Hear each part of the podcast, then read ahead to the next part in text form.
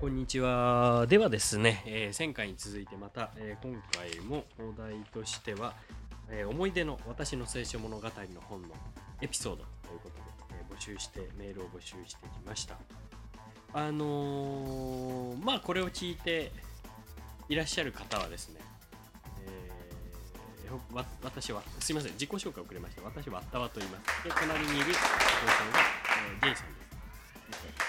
で、あのまあ、ブログをやってましてですね、霊的パラダイスの中で懲りない面々という、まあ、エホバの証人絡みのブログをやっていますので、まあ、聞いてくださっている方は、まあ、エホバの証人の関係者、まあ、現役のエホバの証人、元エホバの証人、えー知り合いにエホバの証人がいるという方とか、あの王国会館の屋根裏に住んでいるおじさんとかが聞いてくれてる。そのおじさんの正体とかは知らない。僕らはそのおじさんの正体とかは知らないけどそのおじさんとかが聞いて聞聞くんだとね。思うんですけど。まあパソコン持ってないですからその人。どうやって聞くんだって話はあるんですけど。そういう人をターゲットにしてるんですが、まあ、たまたまたまたまなんかこう面白い面白いポッドキャストないかなと言って探して聞いてくれた方もいるかもしれないですので一応説明をしておきます。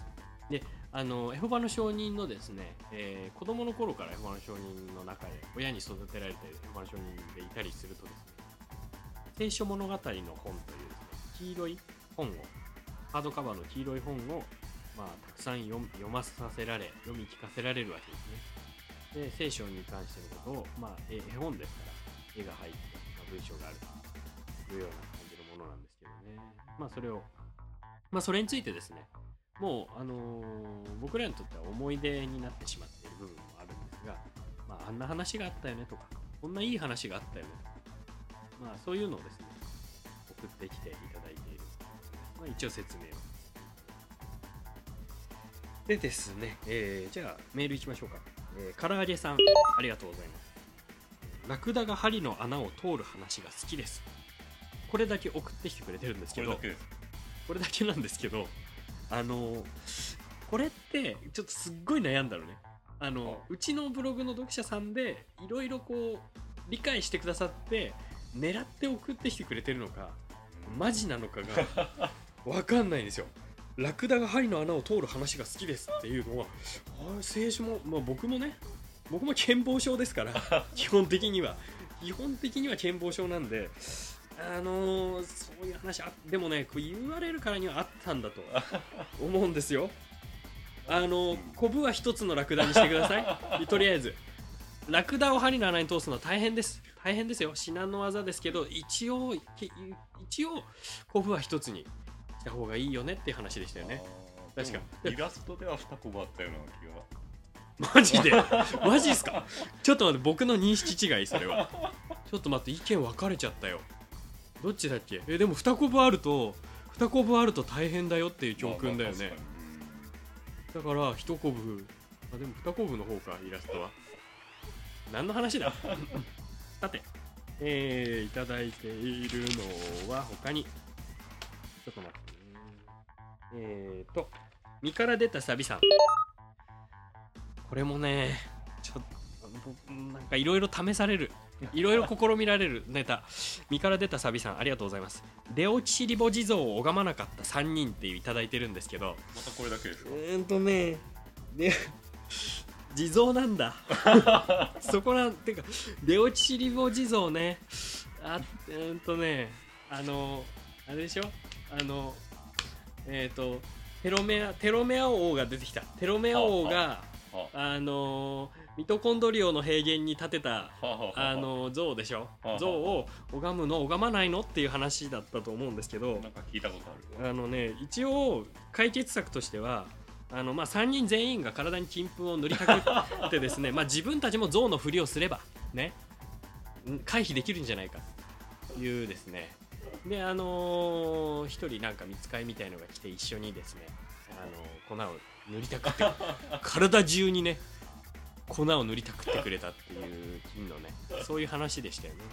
そうですか。でもさあの思ったんですけどあの象の話あるじゃん。はいはい象を拝まなかった3人の話あるじゃないですか、あれって時期的にダニエルがいましたよね。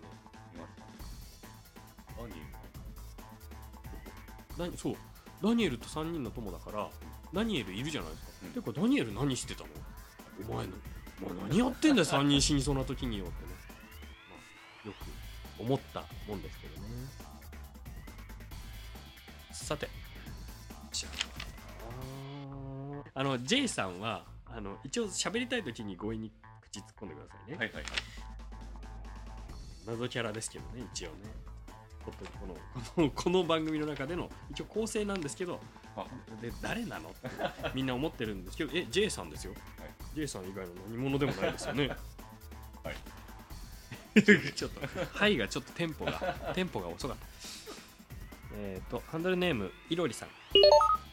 私の大好きなエピソードは知恵のあるソロモンの話です。いっぱいありましたね。中でも二股をかけていたワッターをソロモンの前に連れ出した2人の女性の話は子供の頃のお気に入りでした。2人の女女性はワッターはどちらのものかとソロモンに詰め寄りますポクポクチーン。ソロモンは兵士に剣を持ってこさせワッターを半分にして2人の女性に分けるように命じます。でも誰も泣かない。誰も止めない。さすがソロモンめでたしめでたしと。いやいやいやめでたくない。ですいいやいやいい話じゃないから。よくないから。てかめでたくないから。いやいやてか止めてよ。いやー、いい話でした。う んいやていうかそういえばそうでしたね。いやいやそうじゃないでしょあ違うていうかあの僕ていうかこれはこの話の設定まあ僕もね僕も青春物語の本のね、まあ、結構忘れてきてはい。はい。みんながこうやって送ってくれて思い出しますよ、はいでもあのこれ、まあ、二股でしょ？うん。その前にソロモンなんとかしたら。だってさこれさ二股で二つ咲きにされちゃうんだったらソロモンなんてミンチでしょ？こんなこんな。そう。あ。ね。えていうかまあソロモンがポクポクチーンで知恵をこう授かるのかどうかっていうのはちょっとね まああまあそうでしたけどね。一応ね。唾を頭にこう。あつつつばをね。つばを頭にねつけたりとかね。でねそこに蜂が 蜂がこうかかったりとかねするわけですよ。また違うね。その違うんだ。そうか。もう記憶がねおぼろげです。青春物語の本についてのね。ソロソロモンつながりでネタもらってるんですけどあのこれさもうさもう楽しみすぎみんな。あのね道俊さん、えーソロモンとシュランの娘。シュランの娘。そういうの聞いたことあるソロモンとシュラン。ソロモンとシュランの娘。あたいの乳房はパトリオットミサイルのようだぜと。酔った勢いで全裸になるシュランの娘。さすがのソロモンもちょっと引きじみ書いてあるんですけどまああのこれね聞いてくれてる人も引いてるんじゃないかな。いろんな意味で。いろんな意味でですか引いね。てるのかな。うん。でももうね下ネタね 下ネタ来てるんですよね。ソマリアマリアさんありがとうございます。えっ、とねこれもうのっけからねぶっ飛ばしてんだよな。サムソンとデリヘルっていうのが来てるんですけど。ちょっと待って。出てきましたっけ？えーとサムソンとサムソンとデリヘルまああったあったこういう話あったよ。ああったけどえっ、とね内容を書いてくれてます。あ サムソンはある娘を気に入りいつも指名していた。しかしサムソンがしばらく金欠でデリヘルを頼まなかった間に他人がその娘を指名するようになった。お金がいお金に余裕ができサムソンがまたその娘を指名しようとしたところすでに先約が。怒ったサムソンは1匹の狐の尻尾に火をつけて阿鼻教官にいただいてるんですけどいやいやあのね間違ってますよ。魚。間違ってますよこれは。間違ってる。これ間違ってますよ。あのー狐の。尻尾に直接火はつけてないですから。あの狐のに2匹を対にして尻尾に松明をつけて、あの縛って、うん。狐を離して大火事になったっていう話ですから。あのそこはね間違ってる。そこは間違ってあとはあとは合ってます。あとは合ってますいやいや合ってるでしょ？本当うんこれ合ってたよ。ソマリア・マリアさんがい。覚えている子供の頃によく覚えている青春物語の本のうん。大好きなエピソードです、うん。ね。なんか正直ですからね。うん。正直なんだけど僕はなぜこれを読まなくちゃいけないの？で まあ別にもう格好つけるつもりもないですけど。まあいいんですけどね、え笑ってー 素晴らしくないえー、あこれ今日最後ですかね。今日最後の。今日最後。今日最後です。また募集しますからね。今日最後の、えーがですねハンドルネームサミュエルさん。これはねすっごいいい話ですよ。はっきり言ってきます。おあのあのベテルのとかあの教会の結構権力のあるあの関係者のこのトップの方はぜひこれですね、あのー大会の経験とか出版物の経験に使ってほしい。ライフストーリー。そうそうすっごいいい話なのでこれはもう私の聖書物語の本について、えーハンドルネームサミュエルさん、えー私の聖書物語の本がどんな風に僕の人生を変えたか説明させてください。僕の個人的な重大な危機を乗り越えることができた実体験ですこの本はいかにして自分の希望やニーズを人生に呼び込むかそして不要なものをいかにして人生から取り除くかということが非科学的に書かれています。まあね。ワンポイントですか？でこの本と出会うまでは物事に対して前向きな気持ちは一切持ち合わせてなくむしろ自分の人生を脅かすほど無謀だったのです。36歳の時気がつけば警備が中ランクの刑務所に3から5年の刑を受けて入っていました。罪状は、えー公共物破損と公共の場での泥酔でその厳しすぎる刑は酔った勢いで郵便箱に排便したからですがその時裁判官からは全く同じ罪状で3度目の起訴だということを指摘されました。明らかに僕はアルコールの問題を抱えており郵便システムに対して敬意を払っていなかったことは確かと言えます。しかしもっと重要なことは自分の人生に与える破壊的な影響を自ら招いているというおぼろげな現実を全く無視していた。刑務所に入って4日目。初めて他の受刑者たちとの顔合わせが許可されました。レクリエーション上でマーカスという受刑者が近づいてきました。彼は静かに僕に言いました。ウィンストンというタバコ3箱とブルーノというワイン刑務所ワイン8オンスでもって新入りの僕を彼が買ったと。さらにマーカスはこれから僕が彼に毎日レイプされるということを事細かく伝え僕に綺麗な目をしていると言うまでもなく僕は自分の人生がそこまで深く落ちたということにショックを受けました。それまでホモ恐怖症だったことはなかったのですが自分が実はレイプ恐怖症であることに、えーその時認識しさらに自分の価値が末端価格にして15ドルほどでしかないこと事実にも落胆しました。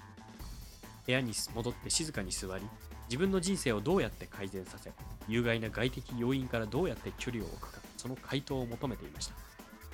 今に思えばこの時こそが奇跡的な瞬間だったわけですが僕がマーカスから狙われていることを自分と同室だったジム・ノートンが知っていて解決につながるかもしれないものがあると言いました。そして彼がくれたのが私の聖書物語の本だったのです。いい話でしょ？ちょっと途中ですけど。で普段の僕ならそんな重大な危機の時に精神向上のための本に興味など示さないのですが他に選択肢もないのでその本を読み始めました。最初の何章かは人としての本質みたいなことが書いてありました。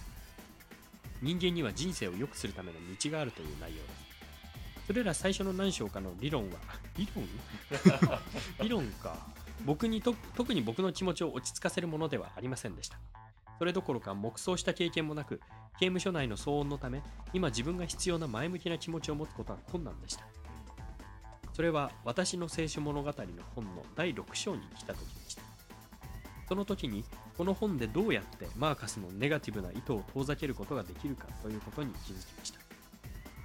第6章から本に掘り込まれた空洞部分がありそこには刑務所用の刃物があった。特別なそのナイフは歯ブラシの取っ手が何度も溶かされたり削られたりして刃のように尖っていました。翌日僕は運動場でその本を持ち歩いていました。マーカスが近づいてきた時にその本を開き彼の首を刺しました。次の8週間は独房で前向きな気持ちを持つ練習をする十分な時間がありました。そして1日16時間という暗闇は実際にその前向きな見方を僕に持たせました。他の人が僕と同じようにこの本によって人生が激変するかは分かりませんが僕はこの本に出会えてとても感謝しているし心からこの本をおすすめします。いい話でしょ？もうハンカチがハンカチなしではハンカチ今一生懸命目頭を押さえてますけど悲しいからですよね眠いからじゃないですよねそれは眠いからじゃないね、まあ眠いからじゃない眠いからじゃないですよね第6章ってのはポイントです第6章から彫り込みがあってブラシの取っ手を何度も溶かされたり削ったりして歯の上に尖っていた歯ブラシがそこに彫り込まれてそこに埋められていると。もう聖書物語のもう今すぐみんな聖書物語の本手に入れた方がいいよ。これもう今すぐ紀ノ国屋に走った方がいいよ。紀ノ国は置いてありますか？ない。あそう。紀ノ国屋にはない。ないかアマゾンアマゾンに。アマゾンにあるのかな？ないよね。ないよねないよね。ネットで買えるのかな。またヤフオクとかで買えるのかな。ヤフオクで出版物とか出てますよね時々。へーあとなんかヘバの商人が使う用の講演台みたいのとかなんか出てますよ。へ新世界学聖書とかで検索するとそれつながりで。え。だから多分それ用みたいな感じで作ってヤフオクで売ってる人がいたんじゃないへえ。こんな商売ありますなうん。まあ儲かってるのかは分かんない。分かんないけど。えでもさあれですよね。話飛ぶんですけど、はい。もうこのいいや。このこのジムノートンとかこのマーカスとかもういいや。あのあのさあのはい。ーそうそう、はい。結構いろいろエホバの承認用のカバンとかなんか？ああなんなんそれしいの？仕奉仕カバンとか。あはいはい。と手帳。はいはいはいはい。手帳なんかすごい。風刺に欲しい。欲しいんだ。風刺なんかテイクとそうそうそうそう。それでちゃんとなんかあのー王国なんかの予定とか書いてありませんでした？ありましたはいはいはい。ありましたよね。なんか。他の人が使ってる。そうそうそう、はい。あとなんかえエホバの承認の出す出版物にぴったりのブックカバー。あブックカバー。色がいい。はい。そうそうそうそう。ああれ何なんだろうね。あれエホバの承認なの作ってるの？あれ何なんでしょうね。っていうかよくぽいですよね。ていうかおばちゃんとかでなんかまとめて注文取る人とかいませんで した？私頼んどくからみたいな。書いて書いてみたいな。あれってさ結構いい商売なんじゃないのかな？なんか。なんか。ていうかどういう仕組みになってんだろうあれ。あれ誰がやってる？本当に現役のヘバラ商人がやってるのか全く違うああいう文具メーカーとかがそれ,、それに合わせてタイヤでも結構新しい出版物出るとちゃんと対応し 対応したのが。でこれ iPod とか新しい iPod 出ると、はい。一応これあのー、Apple のはい。あのー、iTune から配信をさせていただいていただくのであーはいはい。あのー、iPod とか連呼しますけど。カードパーティーみそうそう。が作ってあれなんか新しい iPod でまた出たの？えそれはまずい。えっ、といっぱい いやまた新製品が出て嬉しいなって思って iPod 変えるとまたなんかすごいケースとかもううん。そう発売日から出てるでしょ、はいはいはいそういうような感じで大会で出版物が出るともうすぐなんか新新しいのに誰なのよみたいなおばさんが持ってきて確かに。このおばさん姉妹が儲かってんのあれ。わかんないけど。どういう仕組みになってんだろう。また裏の組織が。あ裏の組織がある。ね組織というかネットワーク。ああ馬の商品の中で流行りやすいネットワークビジネスちょっと詳しいことを知ってる人がいたらあ教えてほしいな。それについてそういう不思議なことじゃあそそういう不思議なことでじゃあそそれも教えてください。とかあと何か不思議なことそういうのでなんかああそういうことあったとかいうこともあの募集したいと思います。であと引き続き、まあ、聖書物語の本でああこのエピソード私はもう大好きだ覚えていると。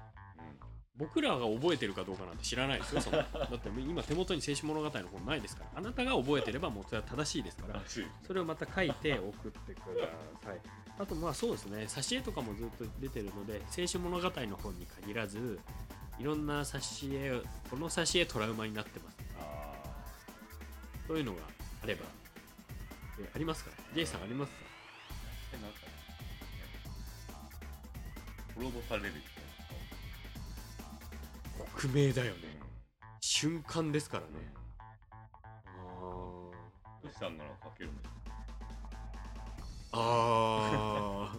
どうして、どうして描ああいうける写真見てる写真見てるじゃないですか。んーモデルの人は苦しい表情するんでしょうね苦しい表情したりとか苦しませ苦しあ苦しませてるんだあれは。あれはいろいろ電極とかをつないでブルブルブルブルってなってる瞬間をもう撮って、ベテルの地下のね、うんベテルの地下のあの拷問部屋でね、あの三角木馬とか置いてある部屋で、あの部屋でしょうんあの部屋でしょうんあの部屋でねそうねあのべ今のあの部屋はベテルにいる人はみんな知ってますからねあの部屋のことは、ね、あのへあのあの部屋のこととかベテルのあの食堂のエレベーターの中にいるおじさんの話とかはみんな知ってますからね。あのみんなが食堂にいない時間に上に行ったり降りたりしてるおじさんの話とかはみんな知ってますからね。まあねまあいいやそういうネタは。そういうのいいから。はい、でまあいやいやまああの僕はもう あの皆さんが送ってくれることはもうみんなもう信じてますから。どんなことでもみんな真実しかね書いてこない。もう今日の今日送ってくれた青春物語のやつも全部真実ですよ。だから信じてます。ので、えーまたメールをですね、えーお寄せいただきたいと思います。よろしくお願いします